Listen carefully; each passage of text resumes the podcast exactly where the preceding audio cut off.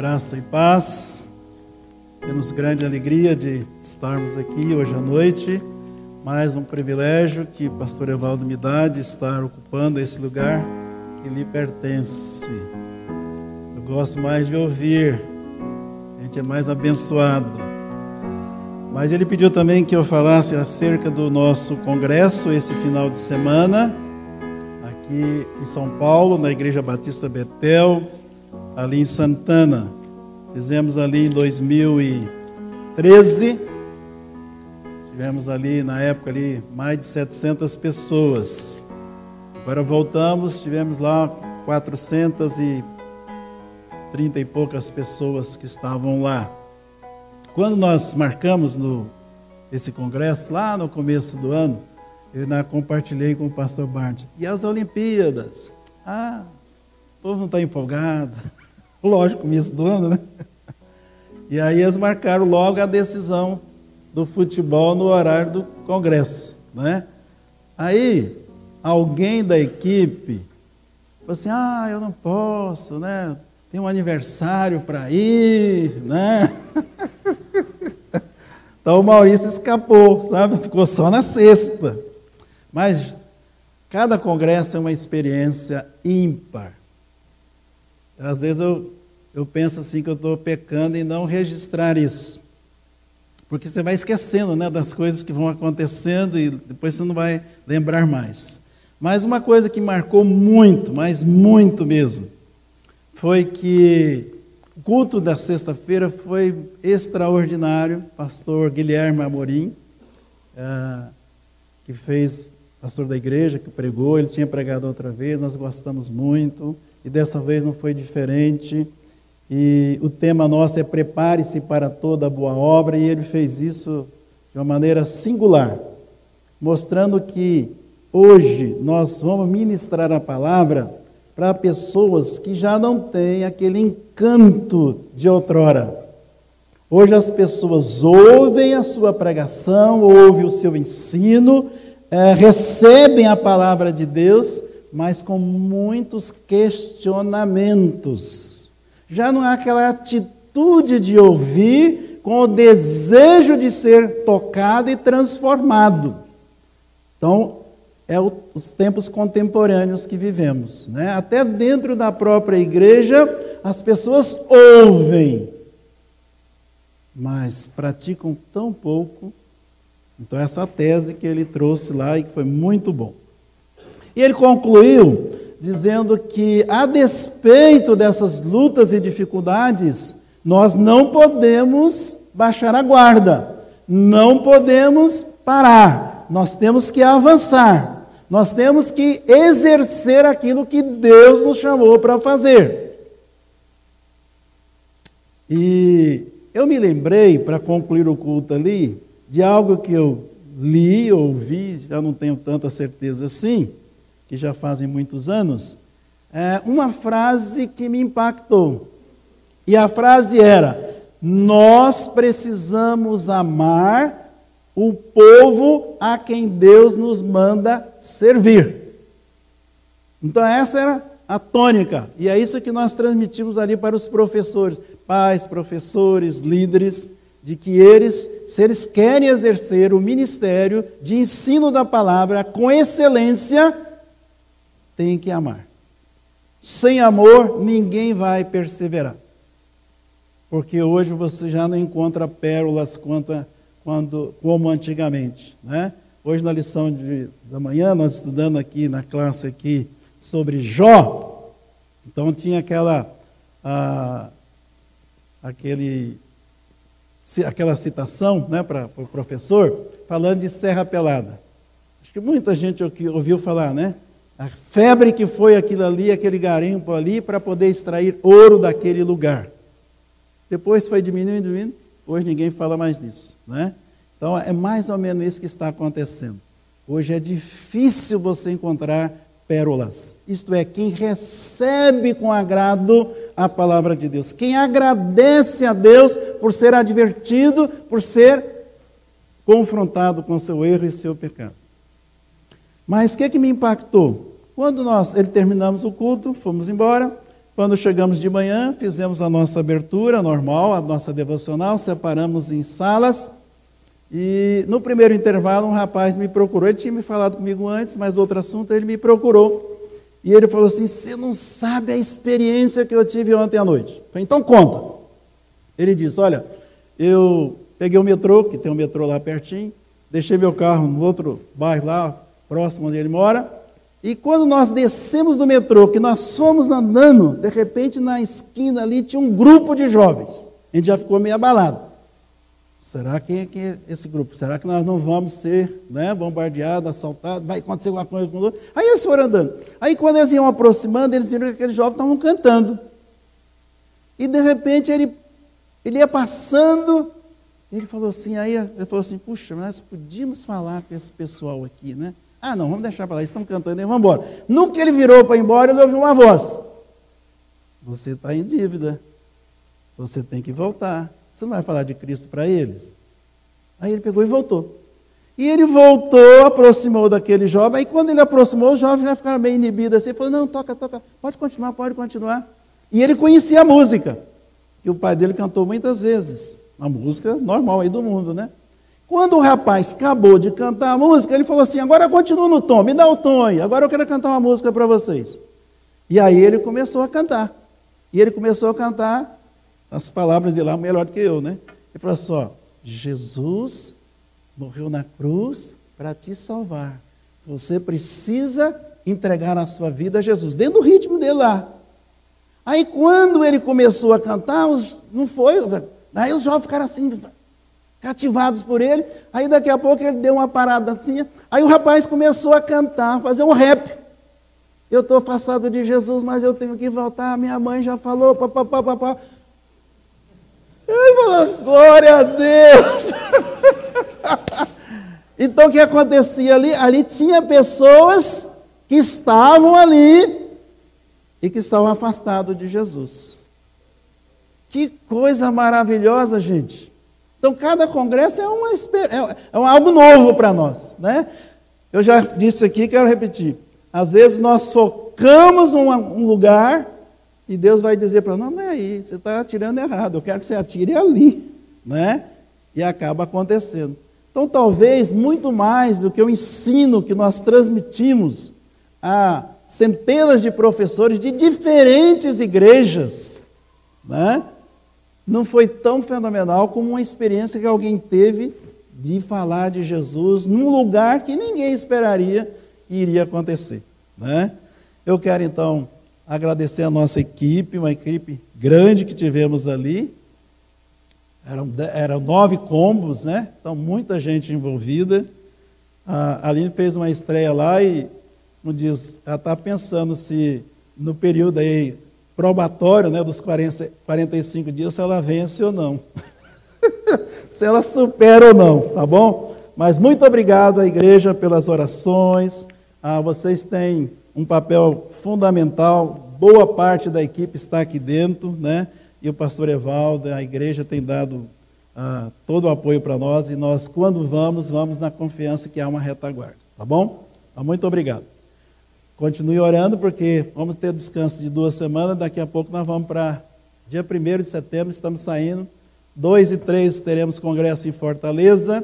6 e 7 de setembro em Mossoró, Rio Grande do Norte voltamos no dia 8 para casa, tá bom? Continue orando por nós. Amém? Por favor, curva a sua cabeça. Fale com Deus agora. Peça a Ele que já tem nos abençoado tanto, mas que agora, quando nós vamos ouvir a palavra de Deus, que de fato essa palavra possa enriquecer a nossa vida,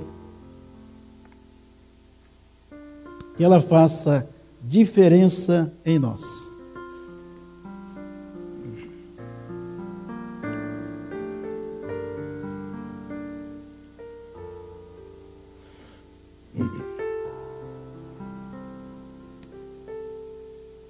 Muito obrigado, Senhor, porque estamos aqui reunidos no Teu nome. Já tivemos o privilégio de estarmos, ó Deus, exaltando e glorificando o nome do Senhor. Já cantamos aqui, ó Deus, que de fato a nossa expectativa, esperança é que o Senhor possa se voltar com seu olhar de misericórdia e graça para conosco. Para que a nossa vida, a nossa família, a nossa igreja seja realmente, ó Deus, abençoada pelo Senhor. Só faz sentido estarmos reunidos aqui porque nós sabemos que onde houver dois ou três reunidos no nome do Senhor, o Senhor vai estar presente. E a presença do Senhor faz total diferença. É por isso, ó Deus, que nós estamos aqui confiantes de que o Espírito Santo está fazendo a obra. O testemunho que ouvimos aqui do Mateus, esse testemunho que demos agora, tudo isso, ó Deus, é para honrar e glorificar o nome do Senhor. Porque o Senhor está presente no nosso meio. E o Senhor não está presente sendo assistente, o Senhor é ator da história, ator da nossa vida, autor da nossa vida. Então, por favor, que nesta noite, mais uma vez, nós possamos estar reunidos aqui e a voz do Senhor seja ouvida aqui, não por aquilo que vou falar, mas por aquilo que o Espírito vai tocar na vida de cada um. É a minha oração, com gratidão, no nome de Jesus. Amém. Vamos continuar o tema da família. Eu escolhi hoje à noite, o meu tema aqui é Família abençoada e aprovada por Deus. Esse é meu tema, tá? Família abençoada e aprovada por Deus. Sabemos que a família foi instituída por Deus, todos nós sabemos disso, para ser lugar de aconchego e apoio para o ser humano. Todo ser humano sente necessidade de ter um lar, ter um lugar para onde ir, ter com quem se relacionar e compartilhar suas carências e necessidades, suas aspirações e planos, suas vitórias suas bênçãos e às vezes até os seus percalços, né? É desesperador ver pessoas sem norte, sem destino, sem ter para onde ir, sem objetivo para viver. Por isso a família assume um papel de grande significado. Sexta-feira, quando nós estávamos indo para São Paulo, ali pouco depois do Tietê, a gente passando por aquela avenida ali, Cruzeiro do Sul, a gente viu dezenas de pessoas debaixo daquela ponte ali, daquele lugar ali do metrô, e pessoas ali já armando barraquinhas, o frio que estava fazendo, né, as pessoas ali. Aí você fica olhando aqui e fala assim: meu Deus, como uma pessoa que vive na rua, sem nenhum suporte, como é que ela vive? Que expectativa de vida ela tem? E você não, você fica contra a parede que você fala: o que fazer diante de uma situação dessa? Não é um, deve ser ao longo da é, milhares de pessoas. Então, às vezes, meus queridos, nós não temos ideia do valor que Deus disponibilizou para nós, de termos o nosso lar, a nossa família, de Deus suprir as nossas necessidades. Parece que vira uma coisa corriqueira. Ah, isso eu já tenho.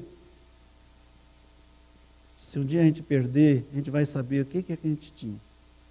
E eu fico impressionado porque domingo após domingo, nós recebemos aqui palavra de Deus, mensagem de Deus, para enriquecer o nosso viver, para poder nos dar forças para superar as lutas. Mas muitas das vezes nós estamos olhando, percebendo, avaliando. Parece que o proveito é tão pouco. Parece que as mudanças são tão difíceis tão poucas e difíceis de ver, de serem vistas. Eu creio que nós precisamos, meus irmãos, é, pedir a, a Deus que Ele realmente possa tocar para que gere arrependimento das nossas atitudes e ações. Parece que nós estamos vivendo como se tudo tivesse joia, está tudo bem. Não é possível, né? Existe questão ética, uma série de coisas, mas eu gostaria que, se fosse possível, senta meia hora com o pastor Evaldo e ouça ele. Parece que há uma cortina se abrir a cortina, meus irmãos, a gente vai saber de coisas que nós precisamos clamar ao Senhor para que Ele realmente tenha misericórdia, para que Ele possa agir aqui e possa ter mudanças a começar de mim mesmo, de cada um de nós. Nós estamos a caminho, não chegamos lá. Enquanto não chegamos, nós precisamos sim, dia a dia, clamar ao Senhor, nos arrepender dos nossos erros estarmos realmente buscando a face do Senhor, orar mais, ler mais a Bíblia, compartilhar mais.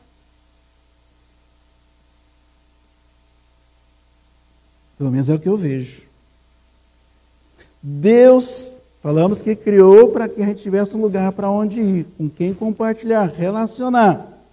Deus também teve por propósito, ao criar a família, era que ela gozasse de sua comunhão e amizade. Seu desejo era que essa família, a família, refletisse a sua glória, sendo sal e luz do mundo. Então é assim que Deus queria, é assim que Deus quer, é assim que Ele projetou. A família precisa ser uma forma viva de testemunho da fé. Eu quero me encontrar com Deus. Essa família aqui vai me dirigir à presença do Senhor. Essa família aqui vai me acolher e me instruir no caminho do Senhor. É isso que ele desejo de Deus. Que cada lar seja um farol a anunciar a Jesus. Às vezes nós achamos que é só para nós. É para nós e para aqueles que Deus quer que a gente abençoe. Para que a família cumpra esse papel, é fundamental que cada membro da família possa conhecer, amar, obedecer e servir a Deus. Quando os cônjuges, os filhos, quando eles passam por esse processo, glória a Deus, aí aconteceu o propósito de Deus, porque é o propósito dele. Devemos reconhecer que não é tarefa fácil manter a harmonia e a paz no lar. Não acontece assim, né?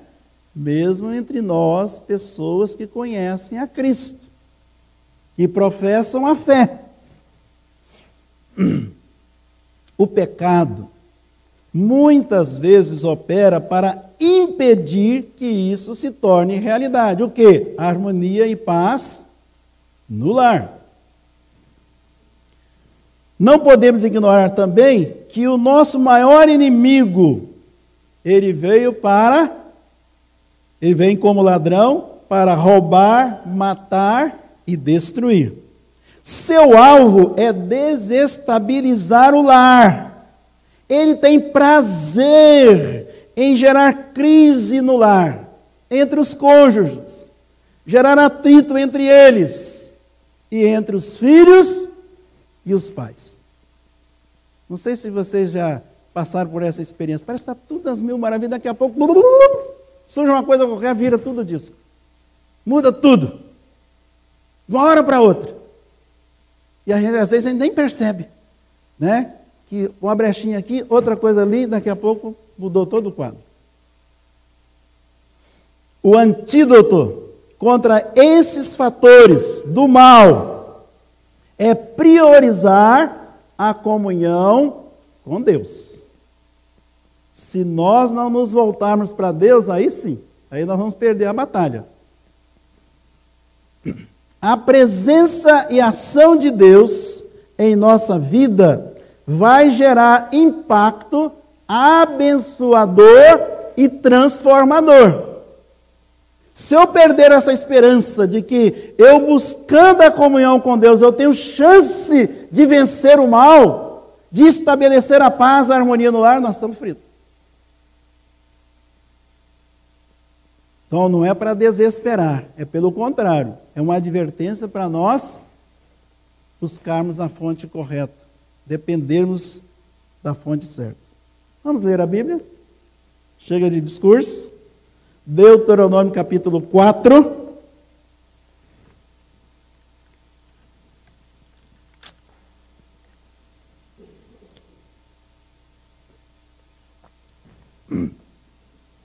Todos nós sabemos que Moisés, durante 40 anos, liderou o povo. Moisés teve profundas experiências com Deus durante aquela jornada. Homem que teve privilégios que poucos tiveram até hoje, de poder estar face a face com o Senhor ali, ouvir do Senhor e registrar a palavra de Deus para ele. E agora, quando Deus fala para ele: Olha, Moisés, está findando o seu tempo. Você vai passar o bastão para Josué. Certamente que Moisés pensou assim: eu acho que o Senhor não está entendendo, né? Eu, durante 40 anos carregando esse povo aqui, a experiência que eu já tive, eu já sofro, já passo mal com esse povo. Agora imagina um jovem, quer passar isso tudo para a mão para um jovem, né? Mas Deus falou assim: fica calma, Moisés, vou te dar uma chance ainda. Eu não vou fazer isso agora. Você vai ter chance de reunir o povo, de repassar para eles tudo que eu passei para você. Então, Gênesis, né? Êxodo, Levi, é, é, Levítico, Números, né? Você vai passar tudo de novo para eles. Então, Deuteronômio é uma reprise daquilo que ele já tinha dito. Eu quero ler só dois versos. Capítulo 4, verso 9 e 10 capítulo 4, versículos 9 e 10. Dizem assim: Tão somente guarda-te a ti mesmo, e guarda bem a tua alma, que não te esqueças daquelas coisas que os teus olhos têm visto, e não se apartem do teu coração todos os dias da tua vida e as farás saber a teus filhos e aos filhos de teus filhos.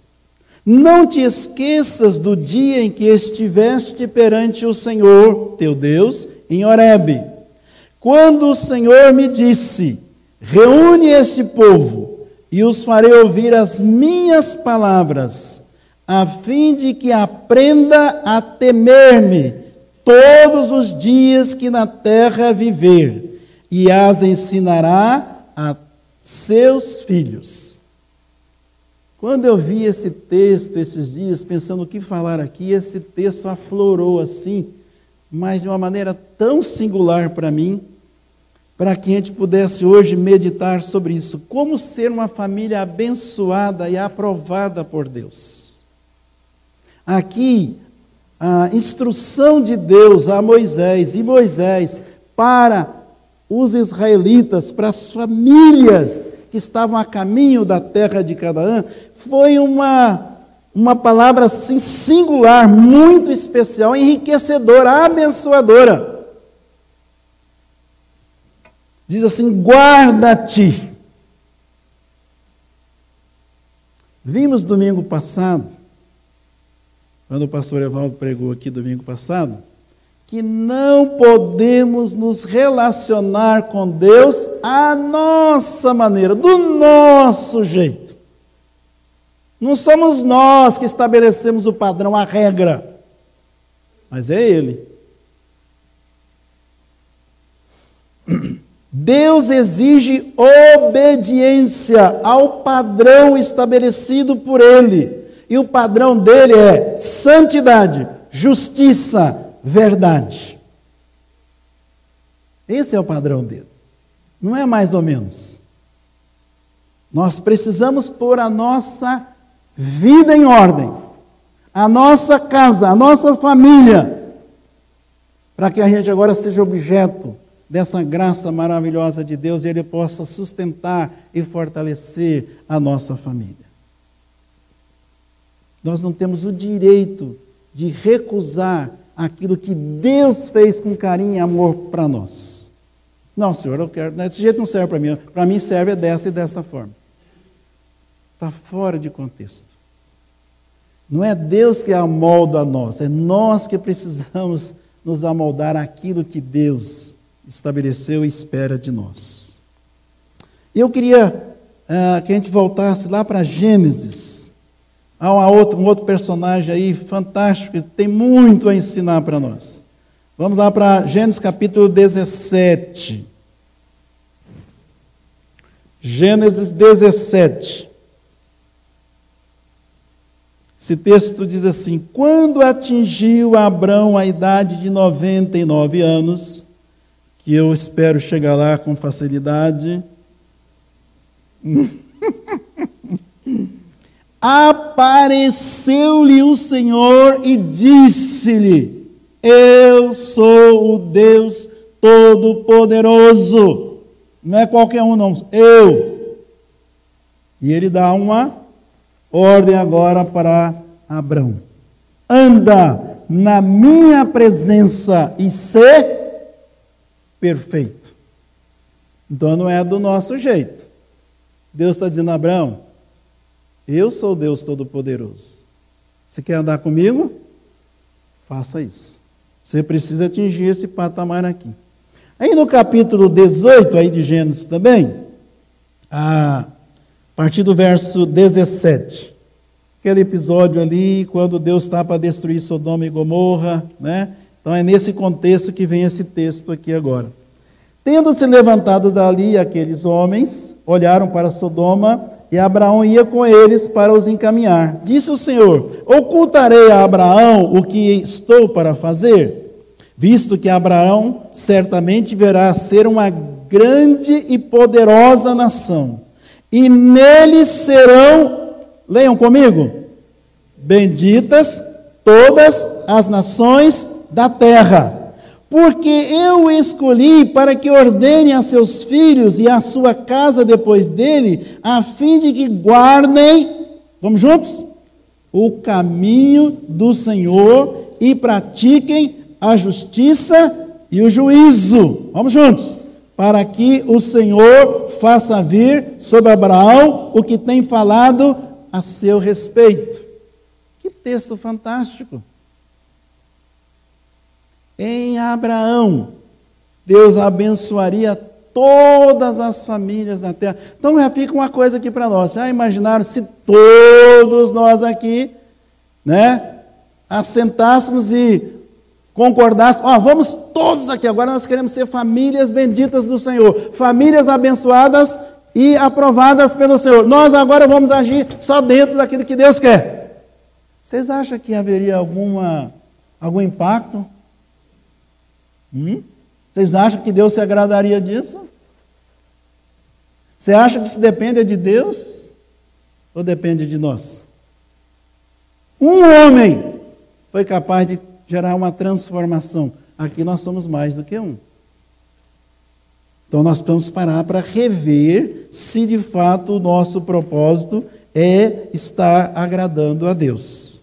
Então a palavra de Deus aqui guarda. É uma responsabilidade que ele atribui a nós. Seguindo o texto lá de Deuteronômio 4, verso 9 guarda-te a ti mesmo. Depois ele diz: e guarda bem o que? A tua alma. Guarda bem a tua alma. Presta atenção no que eu vou dizer. É preciso haver coerência entre o que os outros veem em nós e o que verdadeiramente somos. Uma coisa que os outros estão vendo, que eu deixo transparecer. Outra é a realidade, é a verdade. O que somos por fora, devemos ser por dentro. Deus almeja ver transparência, caráter provado e aprovado, espiritualidade genuína, que transborda de dentro para fora. E abençoa nós, a nossa família e os que se relacionam conosco. Assim que Deus espera, assim que Deus quer. A alma, meus irmãos, tem a ver com ser. É o que eu sou mesmo. Às vezes você vê uma aparência, né? Mas a alma não. Então, não é só para que os outros vejam, não, eu sou. Deus fez a obra em mim. Eu estou atento àquilo que Deus espera que aconteça comigo e com a minha família. Nós estamos falando em família. Continuemos o nosso texto lá.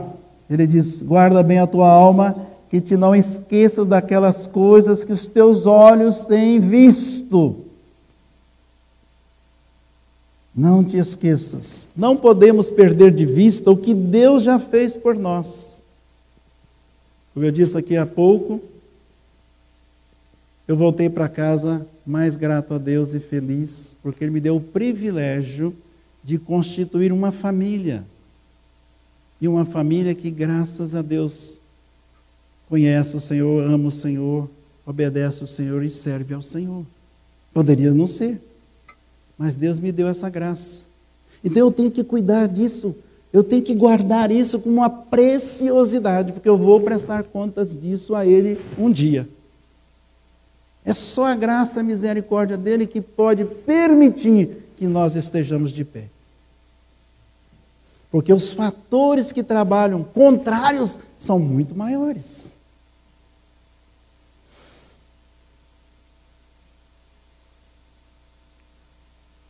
Não podemos então perder o que ele fez. Com facilidade deixamos de perceber a misericórdia e graça de Deus em prover cada uma das nossas necessidades.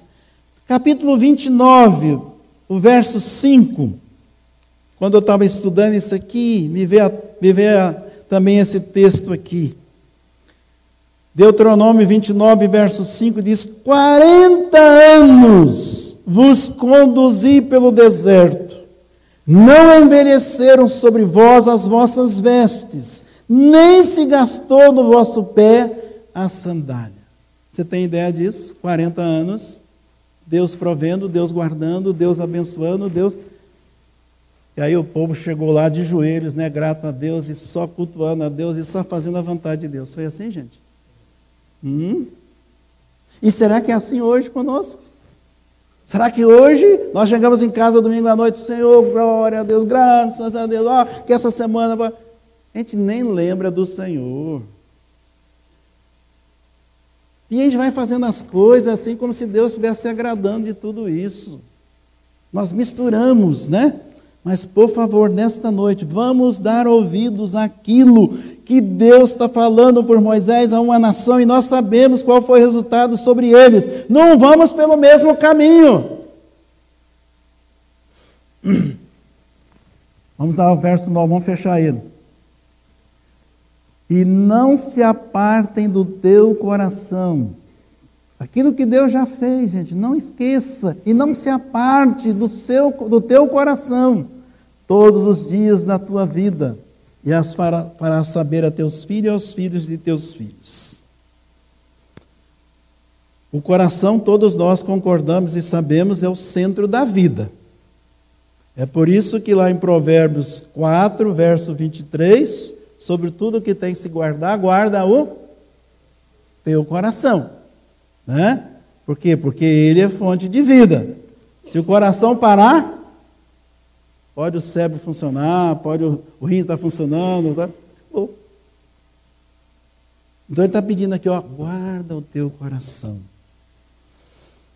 O que permitimos afetar o nosso coração vai influenciar todo o nosso ser. Se dermos ênfase às coisas do mundo, elas dominarão a nossa vida. Eu queria que a gente fosse lá para o Salmo 141, Salmo 141, verso 2. Ele diz assim: Suba à tua presença a minha oração como incenso, e seja o erguer de minhas mãos como oferenda vespertina. Aí ele diz: Põe guarda, Senhor, a minha boca, vigia a porta dos meus lábios, não permitas que meu coração se incline para o mal, para a prática da perversidade, na companhia dos homens que são malfeitores, e não coma eu das suas iguarias. Então, meus irmãos, más companhias vão gerar influências coisas do mundo que eu trago para dentro do meu coração e da minha vida, da minha família, minha casa, vão gerar influências. Ah, não, isso não pega em mim. Ah, isso. Não é bem assim. Se pelo contrário enchermos nosso coração com a palavra e presença de Deus, a sua glória fluirá e iluminará o nosso caminho. Vamos ver o que Jesus diz? Nós estamos falando aqui de coisas lá do Antigo Testamento. Vamos ver o que Jesus diz lá em Mateus, capítulo 15, versos 18 e 19. Mateus 15, 18 e 19. É Jesus que está falando. Mas o que sai da boca vem do coração. E é isso que contamina o homem. Porque do coração procedem maus desígnios, homicídios, adultérios, prostituição, furtos, falsos testemunhos e blasfêmias. E são estas coisas que contaminam o homem. E não simplesmente o comer sem lavar as mãos, né? Então, tudo aquilo que nós permitirmos entrar vai gerar influência. Se eu permitir que a palavra de Deus, que Deus faça a obra, vai ser bem melhor mas ele concluiu o versículo 9: Mas fará saber isso aos filhos. Presta atenção no que eu vou falar aqui agora. Não basta aos pais conhecer a Deus e a Sua palavra, não é suficiente só isso. É preciso ensinar os filhos também a conhecer, amar, obedecer e servir ao Senhor. A fé e dependência de Deus deve ser enraizada na descendência familiar. Tem que ser de pai para filho. O verso 10, aí do capítulo 4 de Deuteronômio, diz: Não te esqueças do dia em que estivesse perante o Senhor teu Deus em Horebe, quando o Senhor me disse: Reúne esse povo e os farei ouvir as minhas palavras, a fim de que aprendam a temer-me todos os dias que na terra viver, e as ensinará a seus filhos. Então não é só o pai, eu tenho a fé, eu estou bem, eu vou lá para o céu, e o seu filho. Você tem que passar isso, você tem que instruir, você tem uma, uma responsabilidade.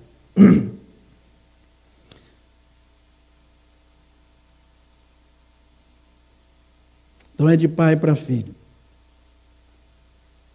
Nós temos nos nossos congressos batido muito. Quando nós vamos divulgar o nosso material, a viagem para ali no tempo, aprender a palavra, né? A gente fala muito que nós é, esperamos que seja resgatado o que está lá em Deuteronômio capítulo 6, verso 7, que nós podemos até ler, está aqui pertinho Diz: Tu as inculcarás, as palavras, né? Estas palavras que hoje te ordeno estarão no teu coração, tu as inculcarás a teus filhos e delas falarás assentado em tua casa, andando pelo caminho, ao deitar-te e ao levantar-se. Então, nós estamos falando que aquele material, aprender a palavra, é uma oportunidade para que o pai ensine a Bíblia para o filho. E por isso mesmo que a editora colocou é, nos seus congressos, a partir desse ano, nós temos o combo de paz. Nós tínhamos lá 430, ou pouco mais do que isso, lá em São Paulo, mais de 40 estavam lá no combo de paz. Quem faz o combo de paz não faz nenhuma outra coisa. Ele não tem oficina para IBD, não, é só material para os pais. Então hoje nós já temos um número de pessoas que vão ao Congresso não é para dar aula. Não, a preocupação dele é a família, é o lar. É saber o que, que ele vai fazer, o que, que ele pode fazer para manter a sua família no caminho do Senhor.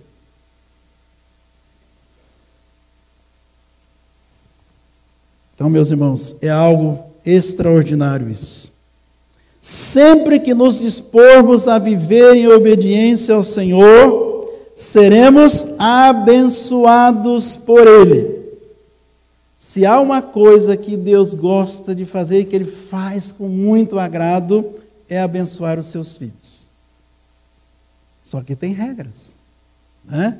Vamos ler lá em Provérbios, capítulo 2, versos uh, ah, 6 e 8. Provérbios 2. Aliás, dever de casa, hein, meus irmãos, para essa semana. Vamos ler Provérbios, um capítulo por dia. Um, o dois, o três. Vamos ler. Vocês não sabem o que estão perdendo. Tem preciosidades nesses capítulos aí. Mas nesse aqui que eu separei, diz assim: Porque o Senhor dá sabedoria e da sua boca vem a inteligência e o entendimento. Deus dá, mas ele não fica contente só com isso. Ele continua: ele reserva a verdadeira sabedoria, sabedoria para os retos. Opa, ele dá, mas calma aí. Ó, a verdadeira ele vai dar para quem? Para os retos. E ainda mais, ele é escudo para os que caminham na sinceridade. Então, meus queridos, Deus estabeleceu Ele, não somos nós. Nós somos arautos daquilo que Ele falou, que Ele escreveu. Guarda as veredas do juízo e conserva o caminho dos seus santos. Então Deus está pronto para fazer a parte dele. Mas nós precisamos permitir. E nós precisamos ter coerência, como eu disse. Aquilo que eu, os outros veem precisa ser o que eu sou. E não uma coisa diferente da outra. Tem um texto aqui, não é meu, vou apenas lê-lo. Está numa Bíblia que nós ganhamos esses dias atrás, ah, lá na Sociedade Bíblica, e tinha uma, um texto lá que eu achei interessante e é próprio para esse momento aqui como diz a história, abre aspas, tá bom? Para manter seus filhos ao seu lado, você deve manter seu testemunho intacto. Lembre-se de ser um exemplo de fidelidade a Deus. Admita quando estiver errado e cumpra o papel que lhe é devido. Os nossos filhos, eles nos conhecem melhor do que nós mesmos. Não tem como, né? A gente tentar passar mel na boca deles. A coisa, o pau está quebrando em casa e nós estamos, né? Tudo bem, tudo jóia, tá, tá, tá, tudo tranquilo. Oh, meu bem, oh, meu bem. Isso não engana eles, não. Eles sabem. Eles sentem eles sofrem. Então não adianta. Queremos ter eles do nosso lado? Ótimo. Seja exemplo.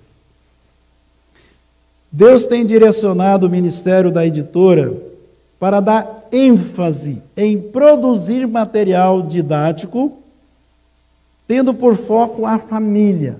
Até aqui nós trabalhamos com EBD e tínhamos muita coisa e temos muita coisa. Mas de uns tempos para cá, Deus está mexendo conosco, está empurrando nós para outro rumo. A ideia é dar subsídios para fortalecer a família com ensino de qualidade, fundamentado nas Escrituras. Não é no que eu acho, no que eu penso, não é na psicologia, não é na sociologia. Não, é na palavra. Nós fizemos a revista Fundamentos Bíblicos da Família. Já foi estudada aqui nessa igreja. Aliás, gente, nós precisamos resgatar isso aqui. Material da editora a igreja compra, dá para cada um, não cobra um centavo. A maioria das igrejas está cobrando. Eu acho que a hora que a gente cobrar, vai, o pessoal vai valorizar mais. Mas ela não cobra. Mas a gente precisa gastar tempo para ler, para estudar, para ir às referências, para arriscar, para ver o que, que aconteceu, que, que, tem, que lições tem aqui. Nós fizemos uma outra para noivos. Hoje, quem vai casar, não sei como é que é. Estuda, pede alguém para compartilhar com você. Graças a Deus, alguns casais aqui já passaram por isso, né? Não pode chegar, agora cheguei no casamento, estou perdidão. Não, não está perdido, não.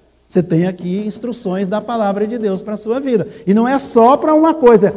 A Bíblia ensina sobre todas as áreas. Tá bom? Por último, lançamos agora poucos dias, e aqui vai começar domingo que vem, é isso?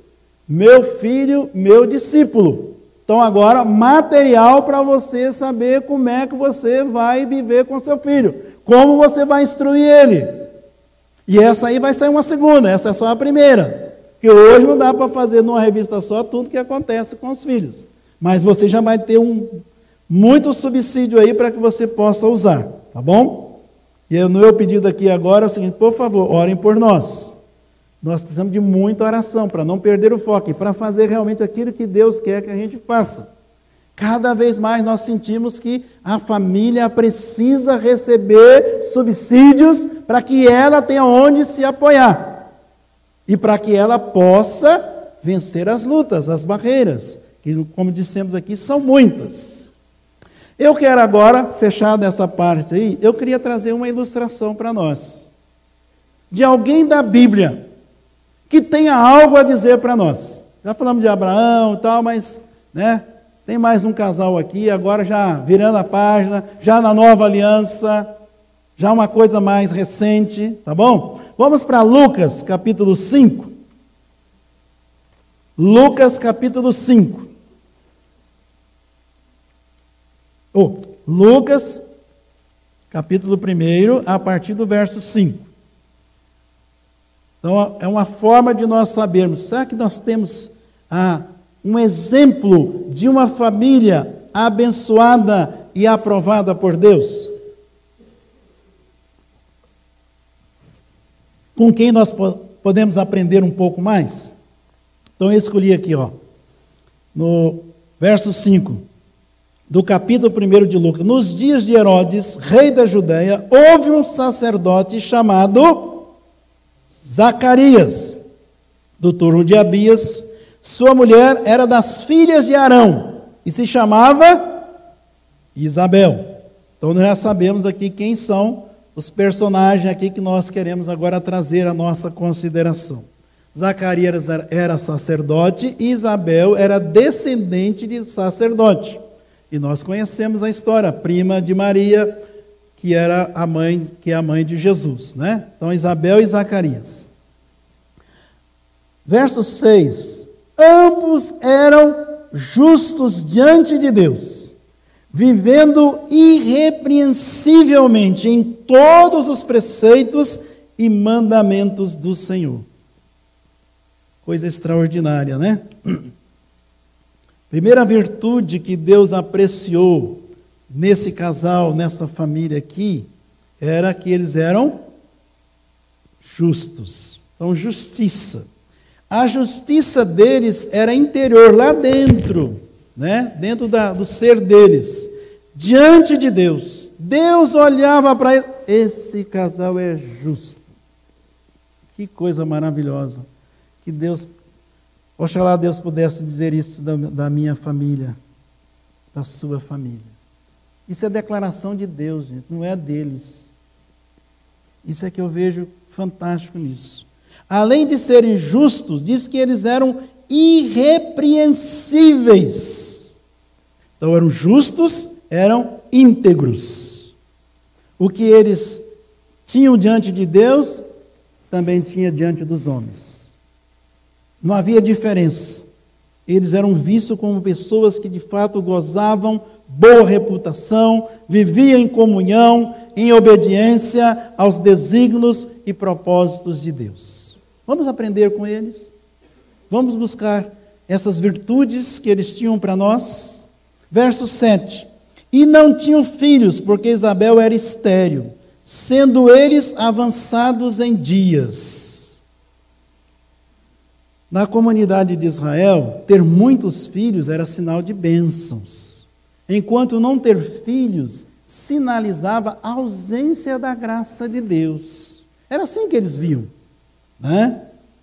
Não obstante a frustração que pudessem ter, Zacarias e Isabel permaneceram fiéis a Deus, não abandonaram o barco, não disseram, ah, só não nos, só não nos deu filho, ah, então, não, não, não, não, não. Eles perseveraram. Então, justiça, eram justos, íntegros, perseverança. Só que, meus queridos, havia duas impossibilidades, o texto diz isso aqui para nós. Primeira impossibilidade, Isabel era estéril. Então, como é que vai ter filho? Se ela não tem como ter filho. Segundo obstáculo que havia aqui, impossibilidade, avançados em dias, idosos, já passou da hora, Será que essa, essas duas impossibilidades, elas arrefeceram o ânimo do casal? Elas atrapalharam a confiança deles em Deus? Eu posso afirmar que não. E há um texto aqui na Bíblia que, quando eu estava vendo isso aqui, ele saltou para mim, que é Efésios 3:20. Eu vou ler, não preocupe, eu vou ler. Ora, aquele que é poderoso para fazer infinitamente mais do que tudo quanto pedimos ou pensamos.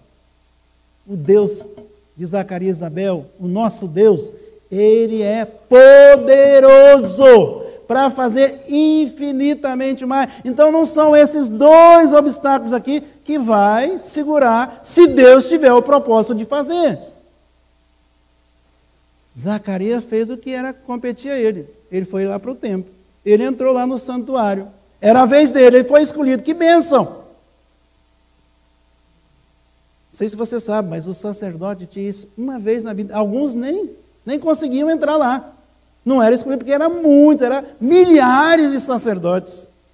Mas ele, por graça divina, ele teve a chance. E ele entrou.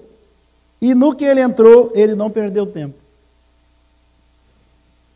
Ora, aconteceu que, exercendo ele diante de Deus o sacerdócio, na ordem do seu turno, coube-lhe por sorte, segundo o costume sacerdotal, entrar no santuário do Senhor para queimar o incenso. E durante esse tempo todo, a multidão do povo permanecia da parte de fora, só contemplando, só olhando. É assim? Orando. Isso mesmo. Sabe, meus queridos. Ah, Zacarias teve uma chance ímpar. Antes de eu falar disso aqui, deixa eu falar para você e nós, sobre nós. Nós cristãos desfrutamos de muito maior privilégio. Podemos nos encontrar diretamente com Deus, como nosso Pai, a qualquer momento e em qualquer lugar. Será que tem privilégio maior do que esse?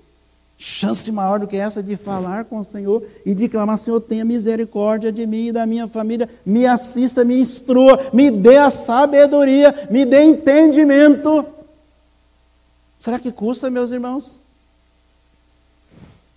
Outra coisa, esse texto, os versos 9 e 10, mostra para mim uma outra qualidade dessa família. Já vimos que ela, família eles tinham justiça, eram justos, íntegros, tinha perseverança, mas agora aqui eu vou ver uma vida piedosa.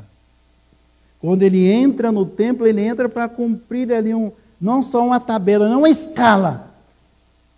Porque se fosse uma escala, ele não teria o resultado que teve. Deus não ia ouvir apenas uma oração que ele fez por cumprir, cumprir o seu dever. Não foi assim. Esse ato aqui, meus queridos, ele chega ali, oferece incenso, ora, faz petição, clama por misericórdia e a graça de Deus. Orar significa dependência do nosso Criador, provedor e Senhor. A dependência de Deus promove crescimento espiritual, nos livra da presunção e autossuficiência. É esse o papel da oração. Zacarias cumpriu sua função com zelo, devoção e amor. Agora, o lindo dessa história aqui é que enquanto Zacarias está lá dentro do templo, enquanto ele está ali na presença do Senhor, porque entrar ali significaria entrar na presença do Senhor.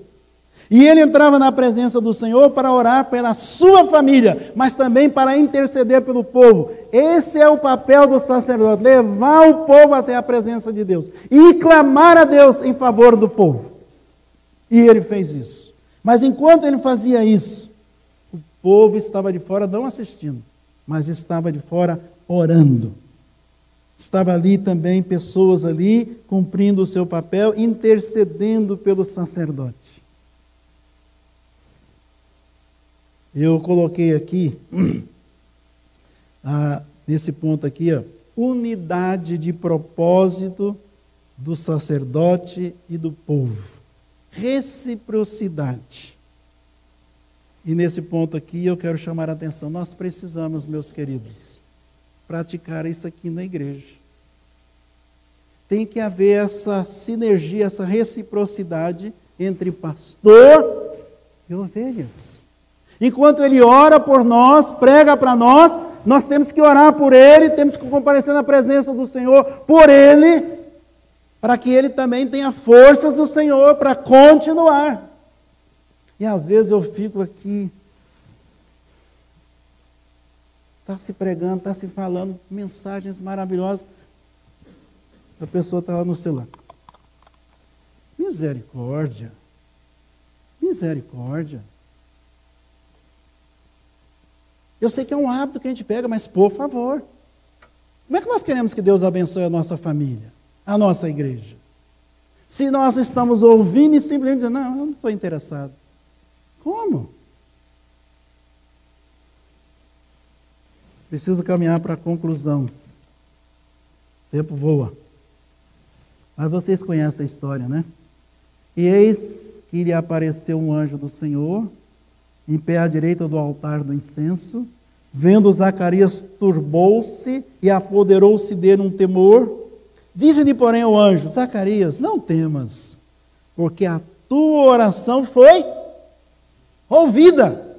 Meu Deus, já pensou você fazer uma oração e antes que você receba a resposta, um anjo aparece para você e fala: fica tranquilo, sua oração chegou lá no céu, não está no teto, não, chegou lá na presença do Senhor. Você foi ouvido. Glória a Deus. Que coisa maravilhosa. Né? Aí ele continua: Isabel, tua mulher, te dará à luz um filho, a quem darás o nome de João. Em ti haverá prazer e alegria, e muitos se regozijarão com o seu nascimento. O anjo Gabriel então apareceu, trouxe a notícia para ele, e agora ele sabe que Isabel né, vai ter um filho, e certamente que vai trazer muita alegria, não só para ele, mas aqui o anúncio é que vai ser para todo o povo, né? Então, aquele casal de idoso foi objeto, foi alvo da misericórdia de Deus. Ah, eles ficariam contentes com qualquer filho que Deus desse. Mas eu ligo agora mesmo: Deus faz infinitamente mais. Deus deu um filho extraordinário. É o primeiro caso que eu vejo na Bíblia. Pode ser que tenha outro. Ser cheio do Espírito lá do ventre. Lembrar que naquela época o Espírito vinha ocasionalmente em determinadas situações para alguém.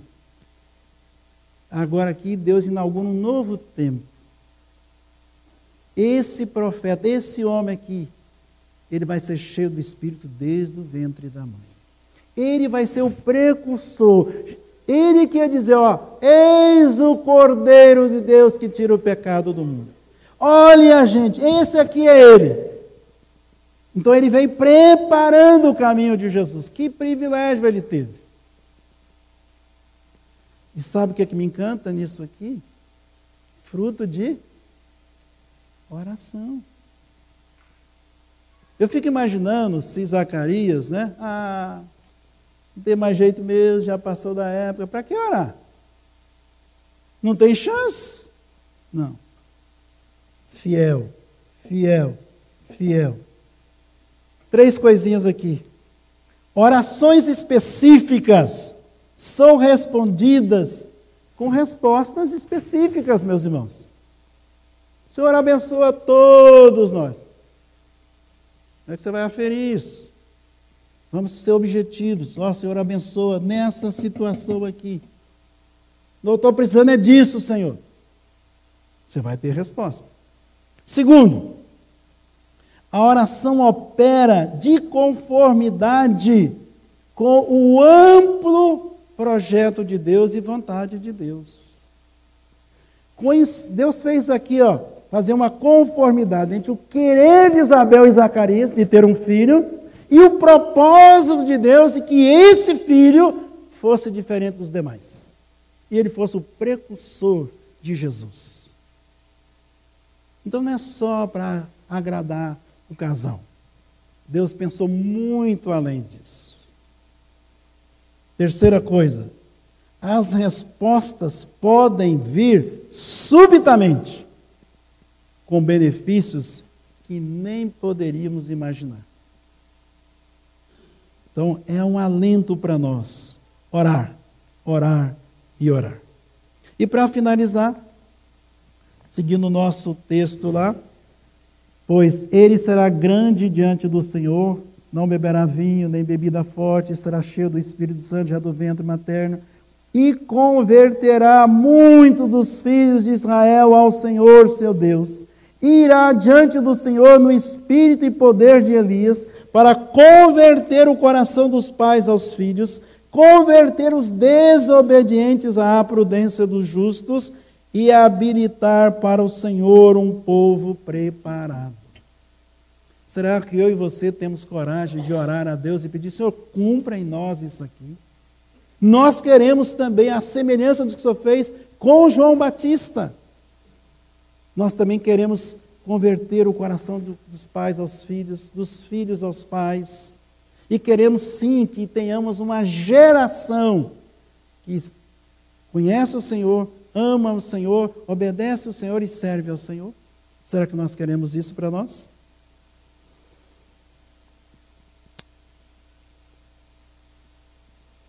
Então nós vimos aqui que João Batista foi esse profeta. Seu nascimento foi extraordinário e por isso Deus os abençoou tanto. Quero concluir aqui as minhas palavras. Vivemos dias de muita complexidade, muitas complexidades e desafios. Dias semelhantes ao que a família de Zacarias e Isabel viviam, não era diferente.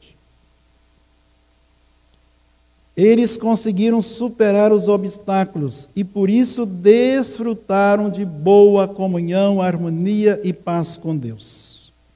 Eles também souberam se relacionar com o povo, de modo a gerar influência positiva na fé e devoção desse povo. A expectativa daquela época era a vinda do Messias. Agora, a esperança das famílias cristãs é a segunda vinda de Cristo, né? Ou não? Obviamente que sim, né? Por isso precisamos viver de modo digno, com a justiça, santidade e integridade. O último texto que eu tenho aqui é o de 1 Timóteo, capítulo 6, ah, versos 11 e 12. 1 Timóteo 6 é o último texto para nós fecharmos a nossa conclusão. 6, 11 e 12. O que, é que Paulo diz a Timóteo? Tu, porém, ó homem de Deus, foge dessas coisas. Aquilo que ele falou antes ali, né? Que eram as concupiscências, aquelas coisas que afastavam de Deus. Antes segue a justiça, a piedade, a fé, o amor, a constância, a mansidão. combate o bom combate da fé, toma posse da vida eterna, para a qual também fosse chamado e de que fizeste a boa confissão perante muitas testemunhas. Então é assim que nós precisamos viver.